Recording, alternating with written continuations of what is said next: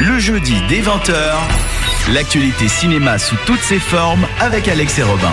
Il est l'heure de notre rubrique Cannes, puisque vous le savez, Alex est en direct sur la croisette depuis le début du 70e Festival de Cannes. D'ailleurs, il est avec nous au téléphone. Salut Alex Salut Robin, salut Patrick et les auditeurs de 7e art. Comment vas-tu?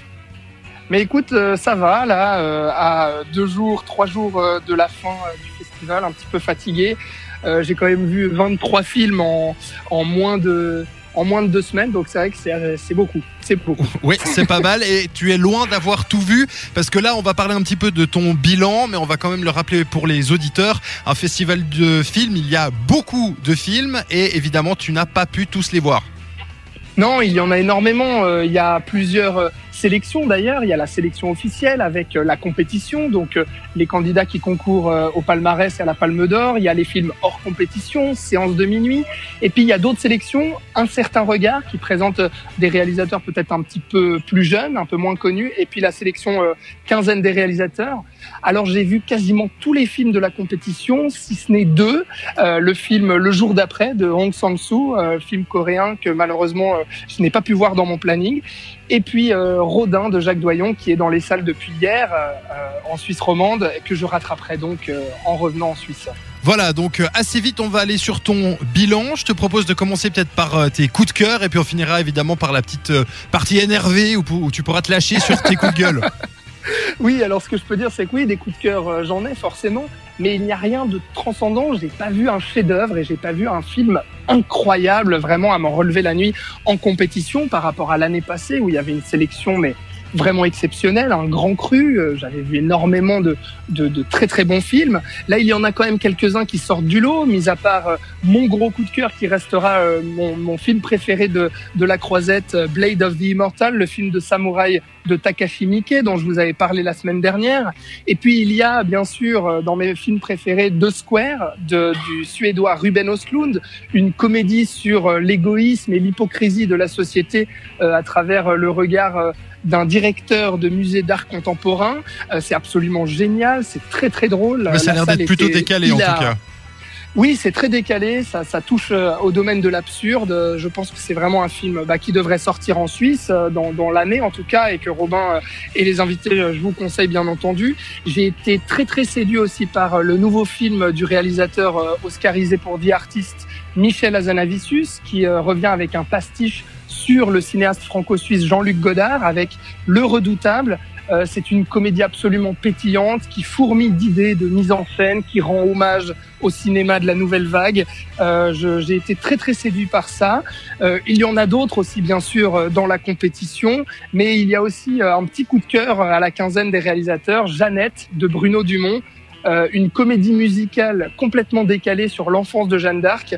Euh, Robin, ça devrait te plaire puisque euh, il y a quand même Jeanne d'Arc enfant qui, qui chante sur de la musique métal et puis euh, qui Quoi fout tous ses cheveux aussi comme une métalleuse. Quoi À quel moment D'accord. Bon bah écoute, on, Voilà. on gardera un œil sur sur Jeannette donc quand il sortira dans nos salles.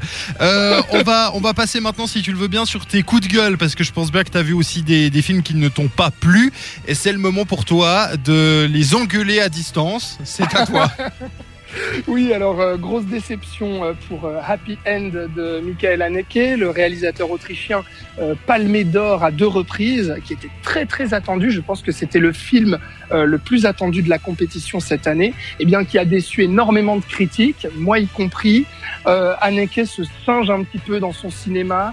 Euh, ça raconte euh, l'histoire d'une famille bourgeoise dans l'indifférence totale face euh, à la crise migratoire à Calais. Euh, le film réunit quand même euh, Isabelle Huppert, Jean-Louis Trintignant, Mathieu Kassovitz, mais filme le vide pendant deux heures. C'est d'un ennui total. On ne sait pas ce que ça veut raconter, ce que ça veut délivrer. Voilà, donc grosse déception là-dessus. Et puis déception aussi, euh, enfin peut-être même si je l'attendais un peu moins, Wonderstruck de Todd Haynes, un film qui m'a ennuyé à mourir, même s'il est, euh, il est très bien mis en scène, vraiment une esthétique magnifique, qui raconte euh, la jeunesse de deux enfants, l'un dans les années 30 et l'un dans les années 70. Ça se passe à New York, mais euh, j'ai pas compris ce que ça voulait raconter. Voilà, j'ai pas, pas, pas saisi euh, l'histoire et le message derrière ce film. Et euh, grosse déception aussi pour la comédie Netflix euh, The Meyerowitz Stories de Noah Baumbach, qui réunissait Ben Stiller, Adam Sandler et Dustin Hoffman. Euh, ça raconte un petit peu les, règlements de compte dans une famille euh, décomposée, recomposée. Euh, c'est très très très bavard et puis c'est pas spécialement drôle. C'est assez ennuyeux aussi. Et puis dernière petite question parce que justement on a beaucoup parlé de cette polémique Netflix. Est-ce que tu as eu l'occasion de voir Okja, le, film asiatique justement de Netflix? Oui, Okja de, du réalisateur coréen Bong Joon-ho, c'est un film que j'ai vraiment beaucoup aimé. Euh, c'est un film avec un message très fort sur euh, l'écologie.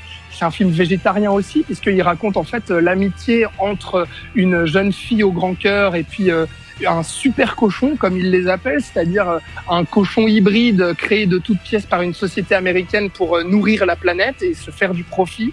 Et euh, voilà, c'est un film d'aventure assez enfantin, assez rêveur, avec un message assez fort et pessimiste, euh, comme le fait le, le réalisateur dans sa filmographie. Euh, j'ai beaucoup aimé, même si j'étais un petit peu déçu par rapport aux attentes que j'avais. Super, bah écoute, je te remercie. Je te propose qu'on se retrouve d'ici quelques petits instants pour parler avec toi de ton palmarès, de cette fameuse palme d'or qui sera décernée ce week-end sur la Croisette. Pas de problème, je reste avec vous. À tout de suite, Robin.